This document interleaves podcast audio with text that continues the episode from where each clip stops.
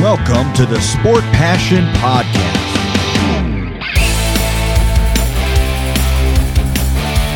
And here is your host, Lars Marendorf.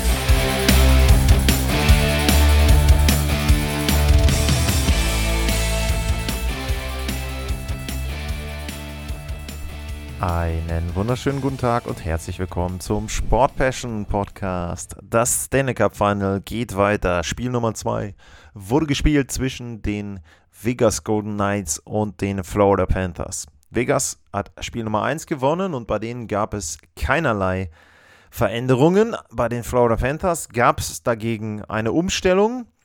Und zwar hat da Paul Maurice mit sieben Verteidigern und mit nur elf Stürmern die Aufstellung gewählt und da war es dann so, dass Etu Lustarinen rausgerückt ist aus der Mannschaft der Florida Panthers und Casey Fitzgerald ist reingerückt. Gründe kann ich nicht hundertprozentig was zu sagen. Es könnte etwas damit zu tun gehabt haben, dass äh, Radko Gudas angeschlagen war und dass er vermeiden wollte, dass er am Ende dann mit fünf Verteidigern spielen muss ja, wie auch immer, das war so die einzige größere Veränderung, die es zu vermelden gab. Spiel begann gar nicht schlecht äh, für die Panthers, hatten, glaube ich, auch so ein, zwei Torchancen, aber die Golden Knights haben da dann eben die Führung der Panthers verhindert. Und dann gab es eine Szene nach so knapp sieben Minuten, ich will mal nachgucken, das kann man relativ genau äh, festlegen. 6,39 gespielt im ersten Drittel. Strafe angezeigt wegen Crosscheck gegen Ryan Lomberg, auch eine ja, sehr überflüssige Strafe da in der neutralen Zone, passt da auch nicht richtig auf am Ende eines Shifts. Äh, Crosscheck gegen Marchessault und auch, dann gab es eine Szene noch in diesem Wechsel, also Strafe eben angezeigt und da war es so, dass äh, Radko Gudas einen Hit laufen wollte gegen Barbeschew, aber der Hit hat nicht funktioniert, denn Barbeschew macht einen Reverse-Hit draus und trifft Gudas und trifft ihn richtig heftig und Gudasch geht zu Boden, geht dann auch raus und spielt nicht mehr weiter in der Partie. Ja, der Hit selber ist an der Grenze. Man kann natürlich jetzt argumentieren, dass äh, Gudasch sehr tief ist und sich selber in diese Position bringt. Er will ja auch selber den Hit fahren, also ganz klar geht erstmal die Initiative von ihm aus. Aber der Trefferpunkt von Barbeschew ist für mich ganz klar der Kopf. Also das ist so ein Hit, sehr, sehr grenzwertig und da finde ich schon, äh, müsste man auf Sicht der NHL zumindest mal klarer dann die Regeln fassen, weil für mich ist eben die Frage, ist das ein Hit to the Head? Ja, aber ne, sie haben jetzt wahrscheinlich aufgrund der Regeln richtig entschieden, aber der ist für mich sehr, sehr borderline und ja, dann eben direkt nach 6,39, gute Entscheidung von Paul Maurice, sieben Verteidiger mitzunehmen in dieses Spiel und dann muss er eben direkt mal auf 6 dann nur noch umstellen, weil Gudasch nicht mit dabei ist. Aber wie gesagt, es gab ja dann die angezeigte Strafe, in dem Fall dann gegen Ryan Lomberg. Und aus dieser Strafe und ausgerechnet von dem Spieler, den er getroffen hat, entsteht das 1 zu 0. Jonathan Marches so weiterhin extrem heiß. Elfte Tor in der Playoff-Saison bisher und ja, er macht die Führung für die Vegas Golden Knights. Alec Martinez legt nach, noch im ersten Spielabschnitt und direkt zu Beginn des zweiten Drittels gibt es die nächsten beiden Tore für die Vegas Golden Knights. Erst Nicola Ra und da muss ich sagen, es war es 3-0 und alle drei Tore hatten ein äh, sehr identisches Schema, nämlich dass Sergei Bobrowski da so gut wie gar nichts gesehen hat. Immer Screens davor, teilweise eigene Spieler, teilweise beim ersten Tor war es, glaube ich, Mark Stone, der ihm da im Blickfeld steht. Also sehr, sehr gut gearbeitet da von den Vegas Golden Knights. Das 3-0 von Ra ist absolut grottenschlecht verteidigt. Der kann sich da dann durchtanken. Da ist dann noch ein Spieler eben, wie gesagt, zwischen Bobrowski und ihm. Und der sieht überhaupt gar nichts. Der reagiert auch erstmal gar nicht. Also er ist komplett überrascht, dass da der Puck an Pfosten geht und dann hinter ihm im Tor einschlägt. Da hat ähm, also in dem Fall Bobrowski nicht wirklich was gesehen von dem Tor. Es steht 3-0. Dann darf Brett Howden einfach mal durch die Mitte der offensiven Zone von den Vegas Golden Knights, also in Richtung Tor von Bobrowski marschieren. Vorhand, Rückhand, 4-0.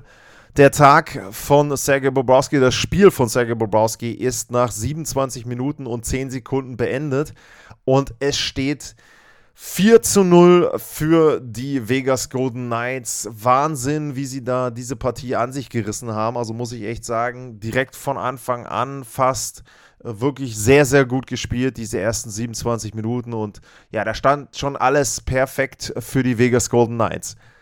Und ja, ja dann gab es einen Weg vielleicht für die Florida Panthers zurückzukommen. Das war physisches Spiel. Und das war natürlich das Spiel gegen die guten Spieler der Vegas Golden Knights. Und einer der guten Spieler, vielleicht auch der beste insgesamt, ist Jack Eichel. Und der fuhr durchs eigene Drittel so Richtung blaue Linie und sah wohl äh, Matthew Kitschak nicht, der aus einem Wechsel von der Bank kam. Und der hat ihn richtig, richtig schön hergecheckt. Das war ein legaler Hit. Das war ein absolut legaler Hit. Eichel da komplett äh, ja, aus dem Nichts diesen Check dann abbekommen. Der war auch sichtlich getroffen, lag aber nicht auf dem Eis. Also gutes Zeichen da für die Vegas Golden Knights. Und es ging für ihn dann weiter ähm, nachher im Spiel, aber er fuhr erstmal, war ja auch dann zwei Minuten, vier Sekunden vor Ende des zweiten Drittels, fuhr erstmal rein in die Kabine, hat sich da so ein bisschen wieder gerichtet, glaube ich. Äh, vielleicht entweder das Riechsalz genommen oder mal kurz äh, ja, durchgeschüttelt, weiß ich nicht, kaltes Wasser. Auf jeden Fall äh, musste der sich erstmal erholen. Auf dem Eis gab es natürlich eine Reaktion der Vegas Golden Knights. Ich meine, das kannst du nicht so einfach stehen lassen, dass dein Topscorer da gecheckt wird. Das ist ja an sich Hockey Culture auch noch okay. Um, da gab es halt diverse Golden Knights, die auf Matthew Kachuk losgegangen sind. Dann gab es auch in der Folge diverse Strafen, was mich allerdings an der Szene irritiert. Es ist ein komplett legaler Check von Matthew Kachuk. Also wie gesagt, der hat auch illegale Sachen drauf, haben wir auch in Spiel 1 gesehen, auch in Spiel 2 vielleicht so ein bisschen. Aber der Hit war komplett sauber. Drei Vegas-Spieler gehen auf ihn drauf. Am Ende gab es kein Powerplay für Florida. Da frage ich mich, warum. Also wie gesagt, auch bei dem äh, bei der Szene ähm, dann vor dem 1 zu 0. Daran lag es überhaupt nicht, dass die Florida Panthers verloren haben. Die haben Grotten schlecht gespielt. Kommen wir nachher noch dazu, was da alles falsch gelaufen ist.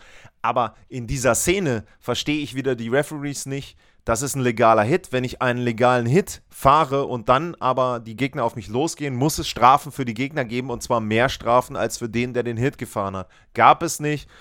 Fand ich auch wieder ein bisschen befremdlich, aber wir hatten auch über Spiel 1 geredet. Schiedsrichter, glaube ich, insgesamt immer wieder mit Szenen, wo man sagen kann, naja, ähm, also da kann man das Ganze auch anders lösen.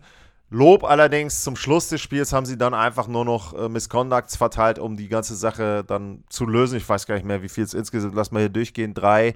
Allein im letzten Spielabschnitt waren es neun, kommen noch zwei, also elf insgesamt im ganzen Spiel, auch gut verteilt auf beiden Seiten. Also da haben die Schiedsrichter dann nachher wieder für Ruhe gesorgt. Aber wie gesagt, ähm, das habe ich in der Szene nicht verstanden. Es steht also 0 zu 4 für, für die Florida Panthers. Und wenn was gehen soll im letzten Spielabschnitt, dann muss ein frühes Tor her. 14 Sekunden sind relativ früh. Anton Lundell mit dem 1 zu 4, aber blöd nur. Keine zwei Minuten später Marchessault mit dem 5-1 und spätestens da war dann der Dreckel drauf auf der Partie. Marchessault mit sieben Toren in den letzten sieben oder acht in den letzten sieben. Also eine sehr, sehr gute Serie. Ähm, auch angefangen ja im Prinzip mit Spielnummer 6 gegen die Edmonton Oilers, da mit dem Hattrick, aber auch sonst sehr, sehr konstant im Scoring. Zwölfte Tor für ihn, Jack Eichel mit der Vorlage, also auch der war dann eben entsprechend wieder gesund. Amadio mit dem 6-1, Kitschak dann sogar noch mit einem Tor wieder. 6-2 sein zehntes in den Playoffs, aber am Ende steht dann ein 7 2 für die Vegas Golden Knights. Absolut dominantes Spiel, absolut verdienter Sieg. Führung von 2 zu 0 in der Serie. Und ich habe ja gesagt, ich komme jetzt noch zu den Florida Panthers. Da ist im Prinzip das Worst-Case-Szenario eingetreten. Es war irgendwo ein bisschen zu befürchten, dass es ein Spiel und vielleicht auch eine Phase gibt, wo Sergei Bobrowski eben nicht spielt wie die Kombination aus äh, Marty Baudin und Patrick Ra, sondern wo er wieder so spielt wie das, was er in den letzten Jahren, vor allem in der regulären Saison, gezeigt hat. Und das ist jetzt genau passiert. Ich will ihm nicht unbedingt einen Vorwurf machen bei den ersten vier Toren, aber es gab eben auch schon Spiele, da hat er die gehalten, gegen Toronto, gegen Carolina, spät gegen Boston in der Serie. Und das passiert jetzt eben nicht. Und die Vegas Golden Knights machen es aber auch extrem gut. Da ist immer, wie gesagt, sehr, sehr viel Traffic mit dabei. Da ist viel Geschwindigkeit. Die Rushes, das kriegt Florida im Moment überhaupt nicht in den Griff. Da sind auch diverse andere Chancen noch gewesen. Und ja, extrem schwierig jetzt für die Florida Panthers. Ich finde eine Sache, da müssten sie sich wirklich mal überlegen, ob das so der richtige Weg ist. Sie versuchen ja sehr viel über die Physis zu kommen, sehr viel darüber zu kommen, dass sie auch versuchen, vielleicht mal grenzwertig zu arbeiten. Wir haben es bei dem Guder Shit gesehen, dem Reverse Hit. Das ist etwas, was nicht unbedingt Vegas so sehr reizt. Ähm, ich glaube vielleicht, sie sollten sich erstmal darauf beschränken, mehr als zwei Tore zu schießen gegen Aiden Hill. Das wäre schon mal gar nicht so schlecht. Und dann einfach auch mal weniger Torchancen zuzulassen und den Raum vorm eigenen Tor vielleicht mal etwas aufzuräumen. Denn das gelingt ihnen im Moment überhaupt gar nicht. Ähm, da fallen einfach sehr, sehr viele Tore. Da sind sehr, sehr viele Torschüsse. Auch für die Vegas Golden Knights, wenn man sich auch die Heatmap anguckt, äh, von den sieben Toren sind sechs entweder direkt vorm Tor oder direkt neben dem Tor. Also extrem leicht auch da dann teilweise die Wege für die Vegas Golden Knights. Die machen das gut. Also ich will jetzt nicht sagen, dass die einfaches Spiel haben, weil sie keinen Einsatz zeigen, sondern im Gegenteil, die zeigen Einsatz, die gewinnen die 50-50 Battles, die gewinnen auch in der neutralen Zone die Duelle, die spielen schnell nach vorne, die haben natürlich auch sehr, sehr viel Tiefe, auch das muss man sagen. Riesen, riesen Vorteil. In dem Spiel waren, glaube ich, sieben Spieler, die zwei Punkte oder mehr hatten für die Vegas Golden Knights. Wenn wir die Torschützen durchgehen, äh, ich, ich gucke mal kurz durch, das sind vier, fünf, sechs, nee, fünf verschiedene Torschützen auch wieder aber durch die Bank natürlich auch dann Selbstbewusstsein. Das ist auch immer so ein Faktor, hohe Siege. Und das ist natürlich sehr, sehr schlecht jetzt für die Florida Panthers. Im Tor, ja, man könnte jetzt überlegen, ob man Alex Lyon reinnimmt, aber der hat auch noch drei Buden nachher kassiert. Das ist ja jetzt ja auch nicht so, dass man sagen kann, okay, der hat seinen Kasten nachher sauber gehalten. Nee, ähm, das ist eben auch ein Problem, dass sie auch da zum Schluss dann es nicht geschafft haben, es bei den vier Gegentoren zu belassen. Ja, ich würde einfach ähm, vermuten, dass Bobrowski weiterspielt, denn du bist mit ihm so weit gekommen. Und jetzt dann plötzlich ihm das Vertrauen zu entziehen, ist, glaube ich, das falsche Signal. Du hast ein Heimspiel, die Zuschauer sind mit dabei, das kann alles nochmal ein Faktor spielen. Die Verletzung von Gudasch könnte sehr wehtun, weil auch einige andere im Moment äh, nicht gut spielen und er hat natürlich eben diese Physis, was jetzt natürlich nicht unbedingt über die legalen Mittel hinausgehen soll. Aber er fehlt ihnen einfach dann, finde ich, hinten. Und wenn man sich auch die Verteidigung durchguckt, ich habe es ja erwähnt, Brandon Montour, absolut trocken gelaufen. Da kommt nichts mehr an Produktion. Ähm, auch, ich glaube auch, er generiert eben auch nichts mehr. Also nicht nur, dass er nicht trifft, sondern er, er generiert auch kaum Chancen. Äh, Josh Mahura wirkt sehr überfordert, finde ich im Moment. Ähm, das ist halt natürlich ein Problem. Ähm, auch bei den anderen, es kommt sehr wenig auch von der Verteidigung, was natürlich auch daran liegt, dass Vegas sie mit vier Reihen extrem unter Druck setzt, dass sie natürlich auch teilweise dann Strafen nehmen, wo sie dann wieder in Unterzahl sind, kassieren Tore in Unterzahl. Also es läuft nicht wirklich viel gut auf Seiten der Florida Panthers. Ähm, die Vegas Golden Knights auf der anderen Seite sind jetzt in der vierten Serie. Zum vierten Mal haben sie es geschafft, den Torhüter des Gegners rauszuspielen während einer Partie. Auch das ist sehr bemerkenswert, musst du auch erstmal hinkriegen. Zwölf Tore in den ersten beiden Spielen haben, glaube ich, auch nur zwei andere Teams geschafft in der Geschichte des Stanley Cup Final. Dann kommen so ein paar Parallelen. Äh, einmal aufs letzte Jahr, da war die Partie 1 relativ eng ging dann in die Verlängerung und Partie 2 war ein 7-0. Hier ist es ähnlich gewesen. Zwei Drittel war Partie 1 eng. Zweite Partie ist ein Blowout, also das schon mal eine Parallele zum letzten Jahr. Und dann für die Panthers auch nicht besonders gut. Die Parallele zum ersten Stanley Cup Final, was sie gespielt haben. Da haben sie auch ein vergleichsweise knappes Spiel verloren. 1-3 damals, 1996 gegen die Avalanche. Und das zweite, das war ein 1 zu 8. Und das ist eben genauso auch wieder hier jetzt die Parallele. Natürlich, ich weiß, das ist jetzt, weiß ich gar nicht mehr, wie viele Jahre her, fast 30. Und klar, die Teams haben an sich nichts miteinander zu tun, aber der Verlauf ist natürlich ähnlich. Damals war es auch so, dass sie mit Van Beesbrook einen Torhüter hatten, der ein bisschen über seine Verhältnisse gespielt hat. Ja, und Parallele für die Golden Knights natürlich zum letzten Jahr. Colorado eben auch 2-0. Die Wahrscheinlichkeit liegt, glaube ich, bei 90% oder mehr, wenn du die ersten beiden Spiele im Stanley Cup Final gewinnst. Also extrem gute Ausgangslage für die Vegas Golden Knights. Und die sind auch auswärts natürlich ein tolles Team. Die haben eine Bilanz von 6 zu 2 in den Playoffs, die waren in der regulären Saison ein sehr gutes Auswärtsteam. Also ich kann mir auch vorstellen, dass es gar nicht mehr zurückgeht nach Vegas.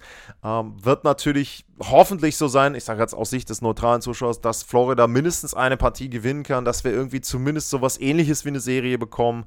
Ein Sweep wäre, glaube ich, schlecht. Ich glaube, das würde auch ein bisschen dem Lauf der Florida Panthers natürlich nicht entsprechen. Und wär, wie gesagt, Franchise-Geschichte wäre natürlich tragisch. Du kommst zweimal ins Stanley Cup Final und gewinnst nicht eine Partie. Also, das haben, glaube ich, die St. Louis Blues damals als Expansion-Team geschafft in den ersten Finalteilnahmen. Das wäre natürlich für Florida nicht so besonders schön. Und wie gesagt, auch insgesamt ähm, für die Playoffs natürlich dann fatal. Ja, was gibt's sonst noch zu sagen zu den Spielen? Ich meine, gut, wie gesagt, war, war, einfach ein sehr, sehr eindeutiger Sieg, sehr verdienter Sieg. Und jetzt sind zwei Tage Abstand. Das weiß ich nicht, wem das hilft. Also die Pause hat definitiv Florida nicht gut getan. Das kann man, glaube ich, schon sagen. Die Zeit zwischen dem Ende des Eastern Conference Final und dann eben auch dem Beginn des Stanley Cup Finals. Da wäre es für sie besser gewesen, wenn das schneller begonnen hätte. Wahrscheinlich auch dann äh, für Bobrowski. Und tja, ansonsten, wie gesagt, ich hoffe darauf, dass die Serie nicht in vier zu Ende ist.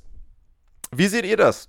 Wie habt ihr die beiden ersten Partien verfolgt? Was sind eure Schlüsse aus den beiden ersten Spielen? Atlas-info at sportpassion.de. Das wären die beiden Adressen, wo ihr mir eure Meinungen, eure Analysen zukommen lassen könnt. Also da wäre ich gespannt, ob da jemand auch andere Dinge noch gesehen hat, die vielleicht Florida anders machen kann, die vielleicht da auch dann in irgendeiner Art und Weise möglich sind, um ein drittes und viertes Spiel dann in Florida zu gewinnen. Für heute sage ich erstmal vielen Dank fürs Zuhören, bleibt gesund und tschüss.